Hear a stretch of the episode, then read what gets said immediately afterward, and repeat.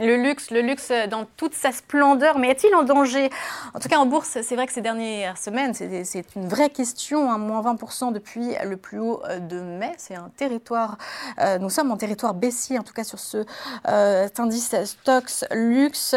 Moins 16 mois, par exemple, moins 16% en 3 mois pour LVMH. Bon, il n'est pas si intouchable que ça. On va poser la question à notre invité. Bonjour Julie, Julie Elgouzi.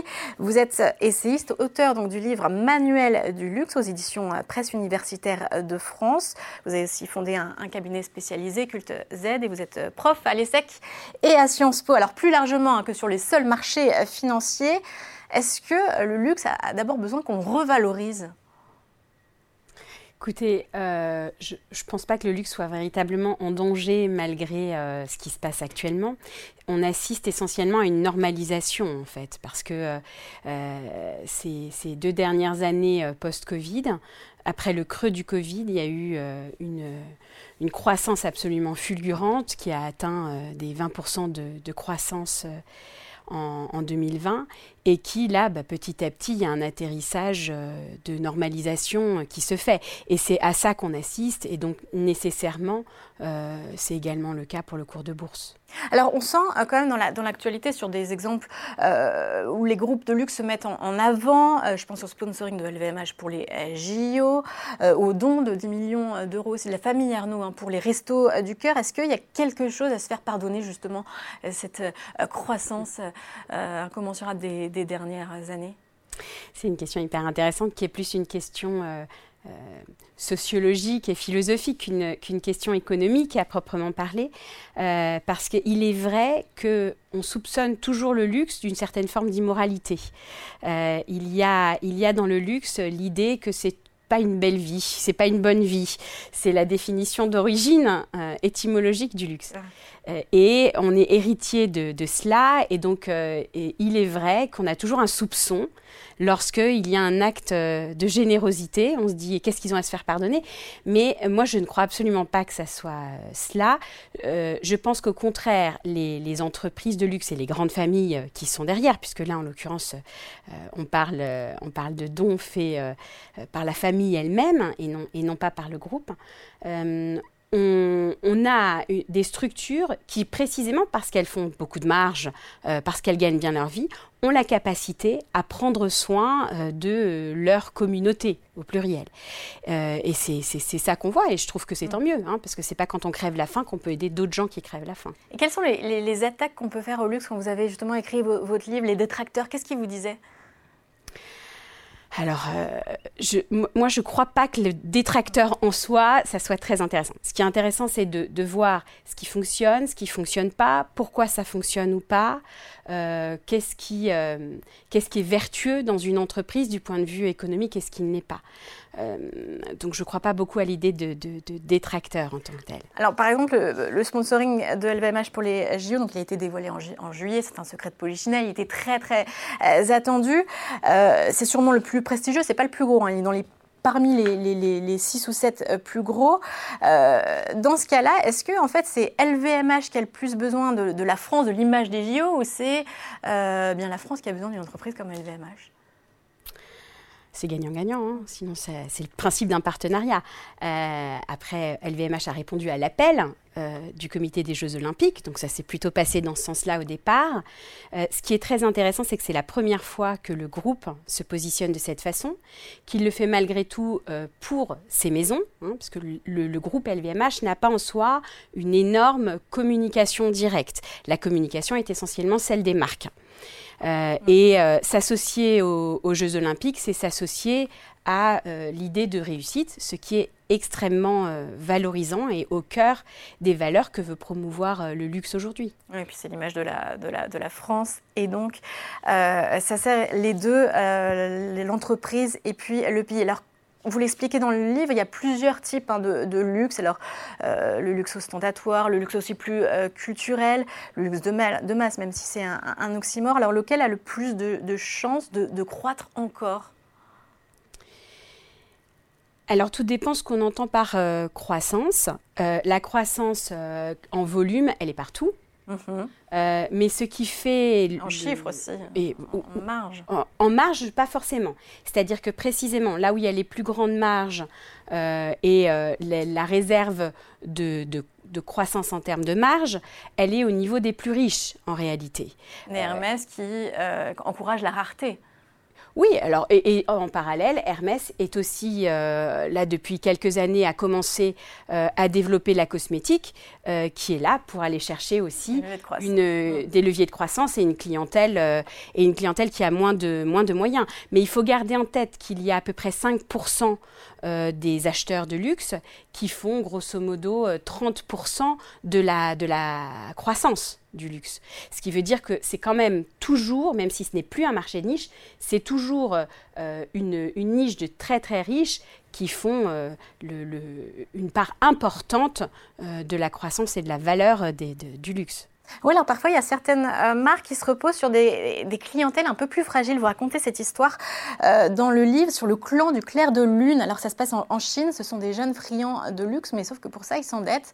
Et donc, forcément, quand euh, la situation économique est un peu plus difficile, ils sont plus au rendez-vous. Donc, est-ce que le luxe peut être dépendant d'un comme ça, d'un segment de population, d'une tendance, d'une mode? Est-ce que c'est pas dangereux non plus? C'est un, vrai danger. Euh, alors, il y a des marques qui vont être plus dépendantes que d'autres euh, à cette problématique-là, qui sont plus dépendantes en fait à la clientèle euh, chinoise. c'est le cas notamment de Gucci qui a anticipé en réagissant et en modifiant aussi, en changeant de management et de direction artistique. Ok. Euh, euh, et, effectivement, c'est une clientèle qui est fragile, mais les corrections sont en train de, se mettre en place pour rééquilibrer euh, les clientèles. L'avantage aujourd'hui, c'est que le luxe vise partout et tout le monde, et donc peut avoir des leviers correctifs pour, pour rééquilibrer quand il y a un déséquilibre. Oui, parce qu'il est international et c'est d'ailleurs sa première conquête dans, le livre. Vous avez commencé d'ailleurs par la conquête de l'international avant, après de se recentrer sur le produit et puis surtout l'aspect développement durable. Ça a été vraiment la, priorité de ces grands groupes. Euh, en fait, c'est une clé de base pour comprendre le marché du luxe. Le marché du luxe ne peut pas vivre en étant euh, tout seul dans son pays. Le, marché du luxe, il est là pour aller chercher euh, les, plus riches, et donc nécessairement, il faut aller partout. Voilà. Mmh. Euh, et c'est d'autant plus vrai euh, aujourd'hui que la concurrence elle-même est internationale. Donc oui, il y a cette nécessité à être absolument internationale tout de suite. Et d'ailleurs, pour certains nationalisés, aller en Chine, par exemple, il y a des marques qui ont dû changer un petit peu euh, leur nom. Chanel, par exemple, ne se dit pas exactement Chanel, et puis ça a même une signification bien particulière, je crois, en, chinois. Est-ce qu'il y a des marques qui ont raté leur, leur virage, enfin leur, leur entrée dans le marché chinois? Oh oui, certainement, il y en a. Euh, mais. Euh, et comment rattraper un tir bah, Alors, ce qui est, ce qui est, ce qui est intéressant, c'est de voir comment certaines marques euh, ont réussi à très bien euh, adapter ou parler de, du naming. Euh, mm. Effectivement, les caractères chinois ne sont pas les mêmes que notre langue à nous. et du coup, il faut aussi en passer par là parce que quand on regarde ce qui se passe, tout se passe sur le digital en termes de recherche. Hein. L'essentiel de ce que les jeunes connaissent euh, du luxe se fait sur le digital et ils ne cherchent pas le nom en langue latine, ils le cherchent en chinois. Donc passer par un naming est extrêmement euh, utile euh, pour pénétrer et avoir une influence. Il y a certaines marques qui ont pu avoir des difficultés à cause de ça parce que leur nom était déjà utilisé ailleurs, comme c'était le cas par exemple de Bottega Veneta, si c'est ce à quoi vous faites, mm. vous faites référence. Oui, oui, c'est vrai, ouais. Et alors, on va venir aussi aux nouvelles stratégies de, communication. Donc, évidemment, il y a les réseaux sociaux, il y a aussi le métaverse, on en parlait peut-être plus l'année dernière, mais est-ce qu'il euh, il y a eu des NFT, notamment Tiffany qui s'est lancée dedans, il y a eu Gucci aussi, je crois. Est-ce que ça s'est pas galvaudé le luxe? Éternel sujet. Est-ce que le luxe euh, doit ou non saisir les nouveautés au moment où elles arrivent euh, euh, il y a aujourd'hui en tout cas une appétence de plus en plus forte du luxe pour aller vers de l'innovation. Alors le risque de l'innovation, c'est que ça peut ne pas marcher. C'est le principe d'une innovation. Donc ça peut être très rapidement obsolète et on peut se dire oui, mais alors on galvaude le luxe parce que euh, on est allé vers des choses qui ne sont pas euh, durables, qui ne sont pas là pour être euh, dans le temps long, le temps éternel qui est censé être celui du luxe. mais est-ce que le luxe est là pour étraîner justement les, tendances et puis parfois se prendre un peu des Euh, alors, les fondamentaux du luxe ne sont pas là. Mm. Effectivement, il faut garder un luxe qui est euh, euh, sur, des cycles longs, on va dire, en, termes, en termes de, produits, en termes de, de marques, des cycles de vie. Mais pour autant, dans le monde qui va très vite aujourd'hui, on reproche aussi extrêmement rapidement au luxe de ne pas être dans le monde contemporain. Mm. On a énormément reproché au luxe quand il est rentré sur le digital, d'être arrivé ultra en retard, de pas être à la page, d'être dépassé. On a vu que c'était pas vrai. Euh, et que euh, le, luxe a réussi très très très vite à s'adapter pendant la période euh, Covid et à être premier de la classe sur la question du digital. Donc les, les, maisons nous ont montré qu'elles ont appris leur leçon et qu'elles elles sont capables de mener d'une part le temps long, le temps du récit, un certain nombre de produits qui sont intouchables en quelque sorte, et d'autre part leur capacité maintenant à faire comme n'importe quelle autre industrie, euh, à faire du test and learn. Euh, et euh, bah oui, pourquoi pas se prendre, se prendre des gadins tant que ça touche pas un produit iconique. de toute façon, le digital, c'est aussi un moyen de mettre en avant leur histoire avec de belles images, le récit, de, oui, de promouvoir encore une fois leur storytelling. Oui, le digital, ça sert évidemment à ça. Ça, c'est une chose qu'elles ont aussi maintenant qu'elles maîtrisent extrêmement bien, qui est de se dire que là où on pouvait imaginer il y a 15 ans qu'il y avait une contradiction de cette grande ouverture du digital par rapport à cette dimension d'exclusivité du luxe, les maisons ont assez rapidement compris que le digital leur permettait euh, de raconter euh, très fortement euh, leur histoire et en fait de faire une, pédagogie formidable et de venir transformer l'histoire de leur maison en apport culturel. Donc on n'a pas perdu sur le narratif ah ça, on n'a rien perdu, on ne fait que gagner en permanence. le, narratif ne fait que croître et embellir dans le luxe. On va parler justement des dernières aussi actualités du, euh, secteur. Euh, est-ce qu'on peut tout miser sur un homme ou une femme pour, euh, pour, pour avoir une nouvelle impulsion Là, Je pense encore évidemment à Gucci parce que Alessandro Michele avait été à l'automne dernier remercié parce que les attentes sont, sont, très fortes, surtout dans un groupe comme Kering où, où, cette marque représente quand même la moitié des ventes. Est-ce que là, un nouvel homme, en l'occurrence Sabato De Sarno, qui a présenté sa nouvelle collection à, Milan la semaine dernière, peut suffire à, réveiller comme ça une, marque et puis euh, à créer un nouveau mouvement, une nouvelle tendance c'est une bonne question. C'est difficile d'y répondre en 30 mm. secondes. Euh, je ne crois pas qu'un seul homme y suffise. Euh, en l'occurrence, Alessandro Michele, c'était aussi un très tandem avec Bizzarri. c'est très personnifié, mais c'est très spécifique aussi au secteur de la mode. Mm. Euh, la mode, historiquement, travaille aussi autour d'un directeur artistique et de son équipe, malgré tout. Donc, on n'est quand même jamais tout seul. et puis, c'est un tandem de plus en plus fréquemment entre le directeur artistique et le dirigeant de l'entreprise. Euh, le, tandem qui a fait malgré tout de très très belles années pour Gucci, euh, Bizzarri et Michele, euh, a, bien fonctionné. La, difficulté aujourd'hui, c'est que quand on a une maison qui est d'abord une maison de mode plus qu'une maison de luxe dans ses fondamentaux, en termes de business model. Alors c'est un peu long là d'expliquer pourquoi, mais en tout cas c'est le cas pour Gucci. oui, nécessairement à un moment donné, quand on est essentiellement porté par euh, la logique d'un style, le style, ça passe. Donc, ça veut dire qu'on doit euh, recommencer et redonner de l'air à ce style, ce qui nécessite, dans ce cas-là, euh, un changement de direction artistique. Quand on est capable de dépasser cette problématique du style en allant chercher des fondamentaux qui sont quasiment une grammaire, un langage de la maison, alors eh bien, on peut changer euh, assez facilement euh, de, direction euh, artistique, voire parfois oublier un petit peu et, mettre moins le focus sur la direction artistique. Oui, oui. Bah, c'est comme un chef étoilé finalement qui a besoin de ses équipes aussi en cuisine, c'est un tout, mais il y, a, un chef qui, reste. Alors, euh, on est sur Boursorama, on va parler aussi un instant en bourse.